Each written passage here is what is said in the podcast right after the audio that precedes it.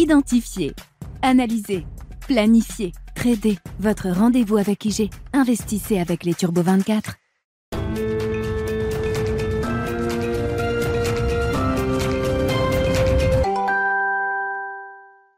Bonjour à tous et bienvenue dans Smart Bourse. Smart Bourse, votre rendez-vous bourse deux fois par jour en direct sur Bismart à midi et demi. Tout d'abord, une demi-heure pour prendre le pouls des marchés à la mi-journée avant la grande édition du soir. Une heure cette fois-ci pour, cette fois-ci pour revenir sur tous les enjeux économiques et financiers. Au sommaire de cette édition, l'indice PMI composite qui mesure l'activité des entreprises témoigne d'une reprise plus forte qu'attendue de ces dernières en zone euro pour le mois de janvier. Celui-ci passe de 40 49,3 points au mois de décembre à 50,2 points au mois de janvier, dépassant ainsi le seuil des 50 points et repassant donc dans ce que l'on appelle une zone d'expansion.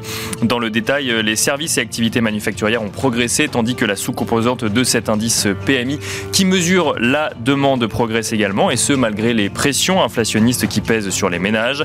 Est-ce une donnée suffisante pour repousser encore un peu plus le spectre d'une récession en zone euro? C'est une des questions que nous aborderons dans un instant avec euh, nos invités. Si nous regardons du côté des marchés à présent, les marchés européens consolident de leur côté depuis le début de la semaine avec une progression de près de 9% depuis le début de l'année pour le CAC 40 et de près de 20% toujours pour le CAC 40 si on regarde depuis son point bas de fin novembre. Des marchés qui constatent d'un côté la résistance hein, des économies, mais qui suivent toujours avec attention euh, les politiques monétaires des banques centrales. Il n'empêche qu'une telle progression de l'indice parisien depuis le début de l'année interroge sur son comportement pour les mois à venir.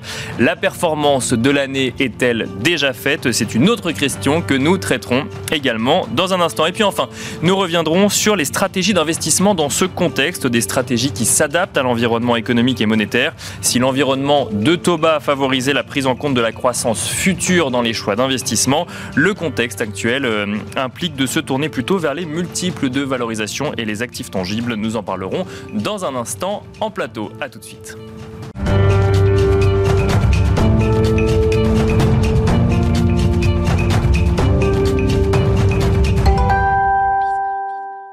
Et pour commencer à la mi-journée, donc euh, dans Smart Bourse, nous avons le plaisir d'être au téléphone avec Arnaud Faller, directeur général délégué en charge des investissements chez CPR Bonjour Arnaud Faller. Bonjour Nicolas. Merci de nous accompagner à la mi-journée dans Smart Bourse. Je voulais revenir avec vous euh, dans un premier temps sur la performance hein, du CAC 40 depuis le début de l'année. Euh, le CAC 40 qui progresse de près de, de de près de 9% depuis le début de l'année, 20% environ depuis son point bas de novembre dernier. Euh, si on regarde en termes de séances à la hausse, sur les 16 séances depuis le début de l'année, 13 sont en progression, 13 sont dans le vert. Arnaud Faller, est-ce que cela ne va pas trop vite pour l'indice parisien? Alors effectivement, on pourrait se poser la question est-ce que ça va pas trop vite Mais le point important, c'est que évidemment, qu'il ne faut pas avoir en tête que euh, chaque mois, on va progresser de 8 à 9% comme euh, pour l'instant le mois de janvier. Pour autant, il nous semble que euh, il a pas, le marché peut consolider un peu, mais il n'y a pas de catastrophe à, anticiper assez forte. on pourrait y revenir, mais nous, les risques adverses, on les a en tête, mais pour autant, encore une fois, pas de scénario catastrophe. Euh, des consolidations à prévoir hein, à l'image de celle qu'on a aujourd'hui, mais euh, pas de nature à enrayer un mouvement haussier qui pourrait se perdurer. Alors, quel est votre sentiment, euh, Arnaud Faller, sur, sur le contexte actuel? Qu'est-ce qui explique, selon vous, une hausse aussi forte et aussi rapide des marchés européens? Donc, il y a quatre, nous semble qu'il y a quatre grandes raisons. D'abord, un, les taux, notamment américains, on pourra venir avec une distinction entre taux américains et taux européens, mais les taux américains qui euh, ont franchi bien leur pic et qui permet d'imaginer une Fed euh, qui arrive au bout euh, de sa politique restrictive. Deux, évidemment malgré tout une baisse des prix énergétiques, même si le dernier chiffre sont un peu en hausse, mais malgré tout, par rapport au pic connu à l'automne, par rapport aux grandes inquiétudes qu'on avait à, l'automne, on a maintenant pas une, très très grande probabilité que euh, cet hiver va bien se passer en termes de, de stock et de prix énergétiques euh, et plus de sérénité même pour l'hiver prochain. Troisièmement, évidemment, la rouverture en Chine, on pourrait y revenir, au moins euh, ça dope l'économie à court terme. Et puis la dernière raison, c'était un excès de prudence, notamment au mois de décembre, sur le fait que euh, l'ensemble, une grande partie des investisseurs étaient euh, sous-exposés sur les marchés actions, avec pas mal de positions de liquidité en portefeuille qui ont pu être mobilisées pour revenir dans le marché, même si encore il y a encore pas mal de, de, de liquidité, de cash aujourd'hui dans les portefeuilles. Alors vous avez quatre raisons. Donc d'abord, ouais.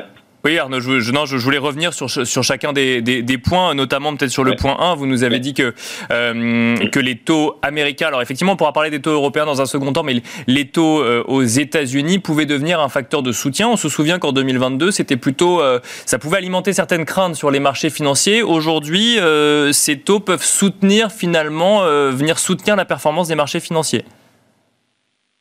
Oui, parce que donc euh, un, on salue le fait que l'inflation ralentit. Hein, ça fait le sixième mois consécutif qu'on assiste à une, décélération de l'inflation. Donc le dernier chiffre, c'est passé sur le total de 7,1 à 6,5. Ah, donc ça fait quand même trois baisses consécutives de, d'un demi point. C'est assez rare dans l'histoire. Et en plus, on a en tête qu'il peut y avoir encore une réservoir de baisse, que ça soit ici des voitures, de la santé, de l'alimentation. Et d'ailleurs, le chiffre de, à la production, on voit bien qu'il a lui aussi été publié en baisse, donc de 7,3 à 6,2 en rythme annuel. Et le point important, c'est que finalement, c'est que le premier semestre 2022 où on a eu des nettes hausses, mais euh, c'est quasiment euh, inchangé les prix sur le deuxième semestre. On voit bien qu'il y a eu un arrêt sur les prix de la production. Euh, le point important, effectivement, c'est que ça permet au taux long américain euh, de, de, de, rebaisser parce que, un, la Fed euh, devrait euh, encore une fois de monter ses taux de 50 puis après 25 et après faire une énorme pause avant éventuellement une rebaisse. Et donc, les, les taux euh, euh, américains ont franchi leur pic et maintenant restent plutôt sages autour de 3,50. Ça permet effectivement au marché action de bien se tenir parce que c'est un handicap notamment pour les valeurs de croissance.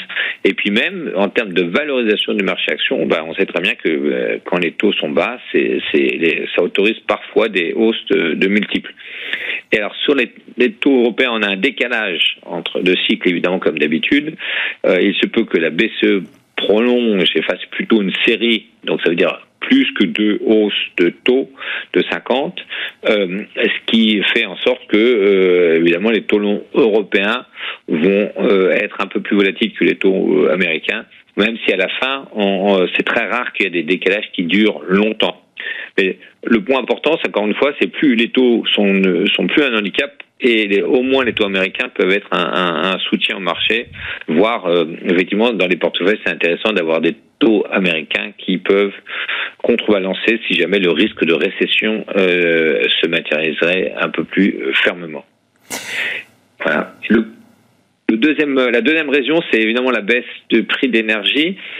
Pourquoi Parce que euh, il faut se rappeler hein, qu'on avait qu'on avait une très grosse inquiétude euh, à partir de l'automne, et on voit qu'aujourd'hui les stocks euh, de gaz, notamment en Europe, hein, sont assez élevés en dépit de la remontée de, température, de la baisse des températures toutes récentes.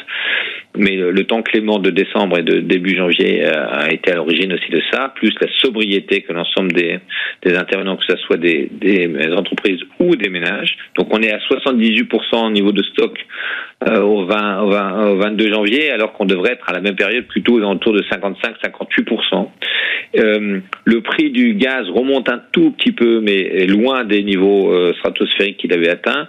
En équivalent prix du baril, parce que c'est plus facile à exprimer comme ça, on est aujourd'hui aux alentours de 115 euros, mais on est très très loin des, des 250-300 qu'on a connus euh, euh, à l'automne. Et donc, d'ailleurs, au passage, c'est toute l'Europe qui bénéficie d'une amélioration de, en termes d'image. Et euh, ça veut dire qu'en gros, euh, on bénéficie certes de, de, la météo, mais aussi de le fait qu'il y a eu des mesures de, de encore une fois de sobriété. Et puis l'Europe, au passage, euh, essaie de réagir à, la loi américaine de l'Inflation Reduction Act. On verra ce qui sort du sommet du 9 et 10 février sur un fameux Green Deal industriel. Euh, il n'y a pas encore l'unanimité, mais on sait que l'Europe peut aussi, au pied du mur, se fédérer pour effectivement relancer le secteur industriel dans une dans une euh, transition euh, énergétique euh, net zéro. Mais alors une réaction quand même sur Arnaud Faller, une réaction sur sur cette baisse du prix de l'énergie qui fera peut-être d'ailleurs la transition avec votre troisième point qui était la réouverture de la Chine. On, peut lire quand même que une des craintes vis-à-vis d'une réouverture trop forte de la Chine serait de réalimenter une inflation sur les prix de l'énergie. Est-ce que ça doit être un des risques à surveiller pour ce début d'année 2023 oui, on voit qu'il y a pris certaines matières premières qui remontent un peu. Le pétrole remonte, mais pas aussi vivement qu'il que a été euh, au moment des, grandes périodes de croissance chinoise très forte. Euh, et nous semble que, certes, il y aura une réouverture à Chine. Euh, encore une fois, c'était l'abandon de la politique zéro Covid. Euh, juste après, c'est l'épisode de Nouvel An chinois auquel on assiste évidemment aujourd'hui, cette semaine à court terme, donc ça peut doper. Simplement, on a en tête aussi que la Chine est fragile aussi à long terme. La consommation chinoise probablement ne va pas retrouver la totalité des niveaux d'avant Covid. Euh, pourquoi? Parce qu'il y a un sujet de revenus et on voit bien même le marché du travail, hein, euh, à l'image des jeunes. Aujourd'hui en Chine, il y a encore des grandes fragilités. Donc oui, un rebond parce qu'on part d'une période où c'était euh, c'était très très contraint. Donc oui, à court terme, en revanche, à long terme, et donc euh, ça pourra aussi jouer sur euh, l'ensemble des, sources énergétiques, on ne retrouvera pas les niveaux très forts euh, connus avant le Covid. Toujours sur cette réouverture euh, chinoise, Arnaud Faller, est-ce que cela peut porter effectivement euh, l'économie mondiale, euh, peut-être éloigner encore un peu plus hein, ce spectre récessif annoncé depuis plusieurs mois, mais qu'on ne voit toujours pas effectivement sur le sol européen? Est-ce que, est -ce que cette réouverture de la Chine peut calmer encore un petit peu les esprits sur ce, de ce point de vue-là? La bonne nouvelle est couplée au fait que, encore une fois, les prix du gaz sont mesurés. Effectivement, ça éloigne un peu, ça diminue un peu la probabilité d'une récession sévère.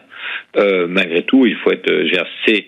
Dans l'ensemble de nos scénarios adverses, il y en a deux. Il nous semble que le scénario adverse le plus euh, délicat, ça serait récession sévère. C'est celui qui, malgré tout, serait plus probable qu'un scénario où on aurait une reprise de l'inflation très forte euh, mondiale. Euh, vu les politiques des banquiers centraux, il faut se rappeler qu'il y a un décalage entre euh, ce qui a été fait et, les actions euh, et la traduction dans l'économie. On va arriver dans cette période-là, on l'a vu sur les chiffres de production, etc. Donc le scénario le, adverse, hein, c'est-à-dire celui qui nous entraînerait plus bas, le plus probable, c'est quand même beaucoup plus récession sévère que, que inflation démesurée. Et alors, je voudrais revenir, Arnaud Faller, sur votre quatrième point, c'est cet excès de prudence, hein, finalement, que vous avez mentionné, le, euh, le fait que peut-être euh, un certain nombre d'investisseurs étaient sous-investis. Est-ce que c'est ce qui vient expliquer, finalement, un effet multiplicateur sur les marchés européens? C'est-à-dire que la, la moindre hausse se multiplie du fait qu'on n'a pas envie de rater le train, quelque part? C'est effectivement ça, et effectivement malgré tout aussi l'image de l'Europe qui était, euh, on a l'impression que c'était la fin du monde, qu'on n'allait jamais s'en sortir, et, donc ça joue aussi parce que euh, certes, on avait des, investisseurs européens eux-mêmes qui étaient euh, sous-investis, mais il y avait aussi des investisseurs non européens qui étaient peu investi en zone Europe et qui trouve qu'il y a en termes de valorisation des écarts trop euh, trop trop trop forts entre les valorisations du marché européen et, par exemple celui américain et, et, donc ils reviennent à juste titre euh, pour profiter euh, de cet écart. Et d'ailleurs sur le marché américain, c'est ce qu'on fait aussi en portefeuille. On, préfère nettement les émergents et la zone euro au détriment des actions américaines. Il nous semble que euh, les valorisations sont encore trop élevées aux États-Unis et notamment aussi les très très grandes valeurs qui avaient tiré la cote depuis euh, plusieurs années. Euh, les marges sur ces entreprises-là sont sous pression, donc ils essayent de réagir en, en, en coupant dans leurs effectifs. On a vu toute la série, hein, Amazon, Google, Microsoft, euh, et on voit euh, d'autres qui vont peut-être arriver encore. Euh, c'est pas sûr que ça suffise pour euh, maintenir les marges, et donc on, il est probable que dans un marché qui, qui, progresse en Europe, le marché américain retarde un peu ou fasse du surplace, et auquel cas c'est notre choix et notre choix de surpondérer aussi bien la zone euro que les émergents. Il me semble que ça va durer pendant plusieurs mois. Un mot quand même, Arnaud Faller, sur euh, bah, cette notion de risque hein, sur les marchés financiers. Effectivement, euh, vous nous avez donné quatre euh, grandes raisons qui expliquent effectivement cette, une sorte de, de, sérénité ou de confiance dans ce début d'année. Mais si on devait chercher le risque sur les marchés financiers, où est-ce qu'on le trouverait, Arnaud Faller?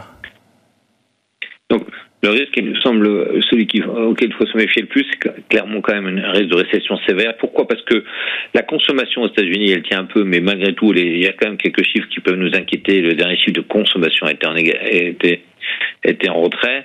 Euh, le chiffre de production industrielle aux États-Unis aussi était, euh, était, bien en retrait. Il nous semble que euh, on peut avoir les conséquences, encore une fois, des hausses de taux de la Fed qui veut ou voulait faire ralentir l'économie, et après comme d'habitude, on veut la faire ralentir. La question, c'est est-ce qu'on la fait ralentir jusqu'à zéro ou est-ce que on a, euh, malheureusement l'économie va encore plus loin? Donc euh, euh, ce, ce, c'est ce risque-là de récession sévère, en dépit du fait que, encore une fois, la Chine se réouvre, mais ça, peut être juste un de très court terme. Et euh, les grands gagnants le risque de récession sévère, ce serait plutôt les taux d'État américains, et les perdants, ce serait évidemment euh, les actions que ça, les actions les plus cycliques de la cote. Merci beaucoup Arnaud Faller d'avoir été avec nous dans Smart Bourse à la mi-journée. Je rappelle que vous êtes directeur général délégué en charge des investissements chez CPRAM. Et quant à nous, on se retrouve tout de suite dans la deuxième partie de Smart Bourse.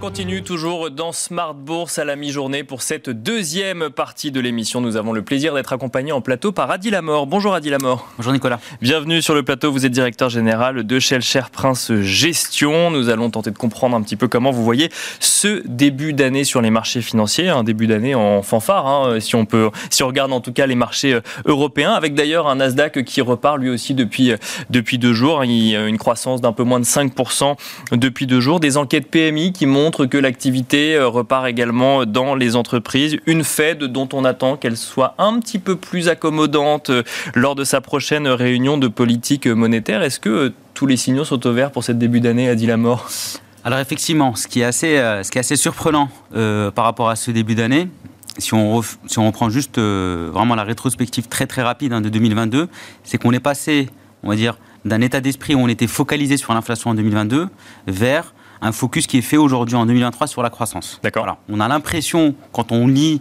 euh, le sentiment des, différents investisseurs, la consommation, etc., qu'aujourd'hui l'inflation est quelque chose qu'on a mis de côté, on est plus axé sur la croissance. Donc ça, c'est un fait. Et finalement, les indicateurs, bah, il y en a beaucoup qui sont ouverts. On a mis l'inflation de côté. A priori, les marchés semblent dire que le côté récessif on en parlait un instant, bah, est en train d'être euh, lui aussi mis de côté. Mais alors, un mot sur l'inflation. Si on la met de côté, ça veut dire quoi? Ça veut dire qu'on considère que les banques centrales ont fait le job, entre guillemets, et qu'on va revenir vers du 2%. Euh, et la question, c'est quand? Ou c'est juste qu'on se concentre plus sur un autre, euh, un autre indicateur qui alimente les craintes, à savoir est-ce qu'on va être en récession ou non en 2023 Alors, sur l'inflation, mon humble avis, c'est qu'aujourd'hui, structurellement, on est dans un monde où il y a une inflation qui est cyclique et une inflation qui est structurelle. La composante structurelle, par rapport à, on va dire, plusieurs décennies où finalement on était proche de zéro. Aujourd'hui, on a quelque chose qui est en place qui est autour de 2%. Donc tendanciellement, est-ce qu'on va casser le seuil des 2% en termes d'inflation mesurée? À mon sens, la réponse est non. Par contre, ce qu'on constate, et ça c'est assez factuel, des, on va dire des deux côtés du monde développé, tout d'abord aux États-Unis, une inflation qui a été stimulée par la demande, mhm. avec une spirale inflationniste prix-salaire bah, qui s'est accélérée. Bah, là aujourd'hui, les différents chiffres qui sont publiés bah, montrent que les salaires décroissent. Et il y a un effet assez vertueux finalement dans la décroissance de l'inflation par rapport au salaire, c'est que en termes de négociation pour un salarié, quand on constate une inflation qui baisse, ben, mécaniquement les prétentions salariales, elles vont aussi être tirées vers la baisse. Ça, c'est le premier point. Et côté Europe, c'était une inflation ben, stimulée par l'offre, avec la crise énergétique notamment, donc un effet exogène qui était subi par l'Europe la baisse de l'euro de façon extrêmement significative. Je vous rappelle, Nicolas, qu'on avait cassé l'année dernière le seuil de la parité. Bien sûr, on bien sûr, on s'en souvient. Voilà. Donc ça, c'est un point à avoir en tête. Donc finalement, quand on met de côté ces deux éléments en Europe, bah, on a évacué on va dire, les grandes inquiétudes liées aussi à l'inflation. Et le marché, à mon sens, semble intégrer ces éléments aujourd'hui et beaucoup plus euh, finalement focalisé sur est-ce qu'on va rentrer dans une récession sévère, light ou pas du tout de récession. Voilà. Et notre scénario chez Chercheurs Gestion, c'est de dire l'inflation, elle est structurelle, il y a une composante qui est là, certes. D'accord. Globalement, les banques centrales ont fait une bonne partie euh, du travail et la croissance dans le monde développé, mais potentiellement également dans le monde émergent, on sera sur des rythmes qui vont rester acceptables. Donc vous ne voyez pas de récession euh, pour cette année 2023, que ce soit en zone euro ou dans, ou dans d'autres régions du monde? Alors, à mon sens, aujourd'hui, notre scénario central, évidemment, modulo des risques exogènes qui peuvent arriver, noircir bien sûr, Bien sûr, bien sûr, oui. Notre scénario central, oui, c'est un scénario de ce qu'on appelle un, un anglicisme de soft landing, finalement une croissance molle, en termes réels autour de zéro. On ne sera pas sur du 2 ou 3% mais autour de zéro. Et avec une inflation qui perdure, encore une fois, le focus par les consommateurs, il est fait sur les chiffres nominaux. L'illusion nominale fait que, même si en termes réels, on perd du pouvoir d'achat, on a l'impression d'en gagner, on consomme plus, et ça, ça stimule bah, finalement beaucoup d'entreprises dans le monde du retail notamment. Je reviens sur ma question initiale. Est-ce que tous les signaux sont au vert en ce début d'année ou est-ce qu'il y a un petit aveuglement des marchés financiers? Alors, moi, le, le côté énergétique, à mon sens, aujourd'hui, euh, on, peut le mettre de côté. Là où il y a un point d'inquiétude, quand on regarde ce qu'on appelle les WIRP, c'est-à-dire les anticipations finalement des évolutions des taux directeurs, notamment aux États-Unis, le marché directeur, euh, voilà, aujourd'hui euh, dans, le monde financier. Sur le S1, on a quelque chose d'assez consensuel, donc de hausse de 25 points de base pour nous amener à 5% en taux terminal. Par contre, à la fin d'année 2023, le marché anticipe 75 points de base de baisse. Donc si je devais résumer, je pense que le S1, on, est dans une logique assez constructive. Par contre, le S2, le marché risque d'être un tout petit peu surpris parce qu'on n'anticipe pas un U-turn aussi violent de la Fed. Peut-être une baisse de 25, mais 75, ça paraît énorme parce que, à mon sens, la Réserve fédérale américaine devra maintenir les taux élevés, justement du fait de cette inflation structurelle qui est là et qui est installée. Quand on a un CAC 40 qui augmente de près de 9% depuis le début de l'année, alors que le mois de janvier n'est même pas fini, qu'est-ce que ça implique pour euh, le reste de l'année? Ça implique, implique que euh, mécaniquement, les gérants d'actifs vont se retrouver face à de la volatilité? Alors effectivement, on a eu une hausse en quasi-ligne droite, donc de façon très rectiligne, mathématiquement parlant, c'est très joli. Et aujourd'hui, euh, ce qui est assez notable, et vous l'évoquiez Nicolas, c'est qu'on a même eu le Nasdaq qui a pris 5% sur deux jours. pour moi, on est passé euh, d'une ère, on va dire, très axée sur les valeurs de croissance, qui valorise des actifs de long terme, mhm. dans un cycle de, baisse des taux tendanciel, une liquidité massive, vers un cycle où on va se focaliser beaucoup plus sur la valorisation. Donc pour répondre à votre question, non, on continue à travailler, ça c'est évident. D'accord, ouais. On a pris 10% euh, en moyenne. Il y a eu quand même un petit peu de dispersion. Tous les secteurs n'ont pas progressé de la même manière. Après, ce que ça implique, c'est que oui, on aura de la volatilité. Voilà comme on l'évoquait juste précédemment, on n'aura pas un mois de février qui va refaire du plus 10, mars du plus 10. On aura des baisses. Par contre, un très bon moyen aujourd'hui d'un point de vue stratégie d'investissement pour se prémunir, c'est de se focaliser sur la valorisation et sur des choses qui sont tangibles. Le goodwill dans un monde où on passe de Wall Street vers Main Street, c'est-à-dire en gros vers une valorisation boursière marquée vers la réalité des actifs que l'on a en portefeuille, c'est quelque chose qui peut être très bien protégés par des valorisations conservatrices. C'est le retour de la gestion active? C'est l'âge d'or peut-être de la gestion active? C'est un peu tôt pour le dire, mais... un peu tôt, après vous le savez, enfin, chez Shelcher on est très axé sur la gestion active, mais je pense que dans un monde euh, qui a démontré que la dispersion augmentait, et avec un acteur majeur, à savoir les banques centrales, bah, qui s'extirpent finalement du monde financier avec ses liquidités massives, gérer activement un portefeuille, bien sélectionner les secteurs et avoir une analyse fine finalement des entreprises que l'on finance et leur capacité à générer des résultats tangibles, ça c'est quelque chose qui redevient sur, sur, le, bah, sur le devant de la scène. Avant de, dire un mot également de l'obligataire, euh, une question qu'on a déjà pu traiter dans cette émission, mais euh, effectivement, où se situe selon vous le risque sur les marchés financiers, que ce soit en Europe, aux États-Unis ou même sur les émergents? Oui. Alors, moi, pour moi, le risque aujourd'hui, euh, déjà boursièrement, on est monté trop vite. D'accord. C'est un point qu'on a évoqué. Donc, il y aura de la volatilité. donc, il faut faire attention au retour de bâton. Il faut, exactement. Ça, c'est un point qui est, assez, qui est assez important. Ensuite, si on raisonne d'un point de vue un peu plus macro, la crise Ukraine-Russie, elle continue on a tendance à l'oublier un petit peu sur les marchés financiers. Il y a tout un spectre aussi géopolitique qui est un nuage noir. Voilà. Il y a les relations Chine-Europe, US, Taïwan, bah, l'Italie, l'Angleterre l'année dernière sur les élections. Il y a quand même des, on va dire, des sources de volatilité sur le plan politique et géopolitique qui perdurent. Et sur le volet banque centrale, d'un point de vue très concret, parce qu'il serait euh, très mal perçu par les marchés boursièrement parlant, c'est effectivement si on avait une réserve fédérale américaine qui passait une hausse de 75 à 100 points de base lors de la prochaine réunion. Voilà, c'est des risques extrêmes. Aujourd'hui, en termes d'allocation et de construction de portefeuille qu'on n'intègre pas, maintenant, il faut avoir des portefeuilles qui, qui embarquent ce qu'on appelle dans notre jargon le droit à l'erreur. Voilà, le droit à l'erreur. Sur les actions, c'est des valorisations pas chères, typiquement le secteur bancaire, le secteur, euh, les secteurs qui sont liés au retail, à la réouverture des économies, et naturellement sur le marché obligataire avec des taux qui, euh, bah, qui, qui protègent. C'est quelque chose qui me paraît assez pertinent euh, à avoir en portefeuille. Quelle vision justement sur ce marché obligataire en, début d'année? Est-ce que avec une hausse du CAC 40 à 10%, on reste focalisé action ou il y a encore des, des, choses à regarder sur du côté de l'obligataire? Alors sur l'obligataire, bah, on a eu le mouvement quasi similaire. Voilà. Euh, on a eu sur le marché le plus risqué du, spectre obligataire, c'est-à-dire le haut rendement, bah, des resserrements de 50 à 70 points de base, ce qui est beaucoup. Sur les investment grade, d'une vingtaine à une trentaine de points de base. Donc oui, ça a rallié également. Les taux ont baissé. Donc aujourd'hui, les valorisations sont moins attractives qu'au 1er janvier. Ça, c'est une certitude. Maintenant, on reste quand même sur des rendements. On peut capturer des rendements de 5%. Aujourd'hui, c'est une réalité, ça existe. Donc il y a encore, on va dire, de la performance à aller chercher, mais il ne faut pas le faire de façon, euh, on va dire, momentanée. Lisser les investissements, c'est quelque chose de fondamental dans un marché qui va rester volatile. Mais par contre, ma certitude et ma conviction, c'est que euh, en 2021, le fameux portefeuille 60% obligataire, 40% actions, c'est quelque chose qui avait été mis de côté. Mhm. Aujourd'hui, en 2023, c'est quelque chose qui peut être reconsidéré. D'accord. Et avec à la limite une malgré la, malgré la volatilité, ça apporte quand même une certaine sécurité. Bah, globalement, la volatilité sur les taux, euh, en fait, quand on, quand, quand on fait les calculs, en 2023, on est dans une décélération de cette volatilité. En 2022, on a eu une accélération en, quasi-ligne droite. En 2023, ça décélère. Donc tendanciellement, avec des banques centrales bah, qui, euh, c'est-à-dire, elles ont donné un petit peu leur plan d'action. À part grosse surprise, on devrait avoir une volatilité des taux qui baisse. Et ça, au niveau des actifs risqués, crédit ou actions, ça enlève une prime de risque qui a été omniprésente en 2022. Pour finir, euh, alors on a effectivement euh, évoqué euh, l'investissement en action. Vous nous avez d'ailleurs évoqué cette stratégie plutôt d'aller vers des, d'aller regarder des valorisations ou des actifs tangibles. Est-ce qu'il y a des secteurs qui, selon vous, sont encore dans une dynamique de réouverture, par exemple, ou qui bénéficient d'une reprise économique? Alors pour moi, enfin, le, secteur bancaire aujourd'hui, on a eu une hausse de quasi 30% depuis, depuis novembre de l'année dernière, donc c'est beaucoup, certes. Maintenant, on arrive de tellement loin en termes de multiples de valorisation, ratio cours sur bénéfice le price to book, en rendement de dividendes. Donc il reste extrêmement intéressant.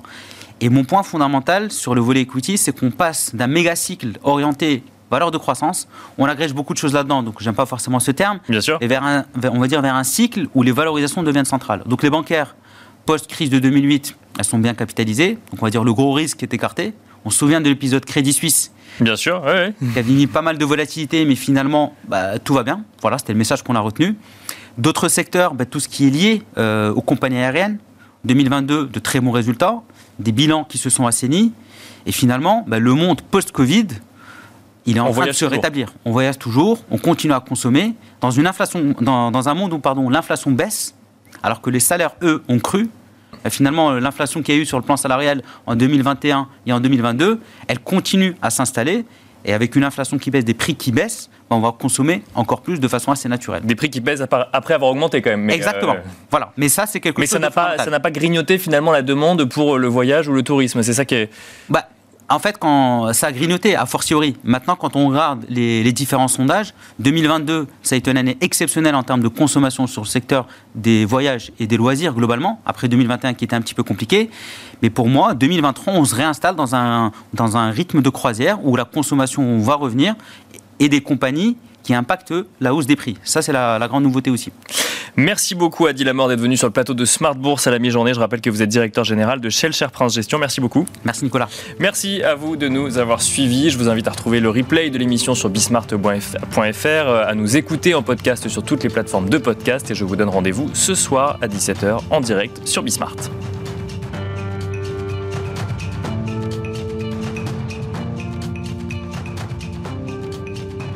Identifier, analyser, planifier, trader. Votre rendez-vous avec IG. Investissez avec les Turbo 24.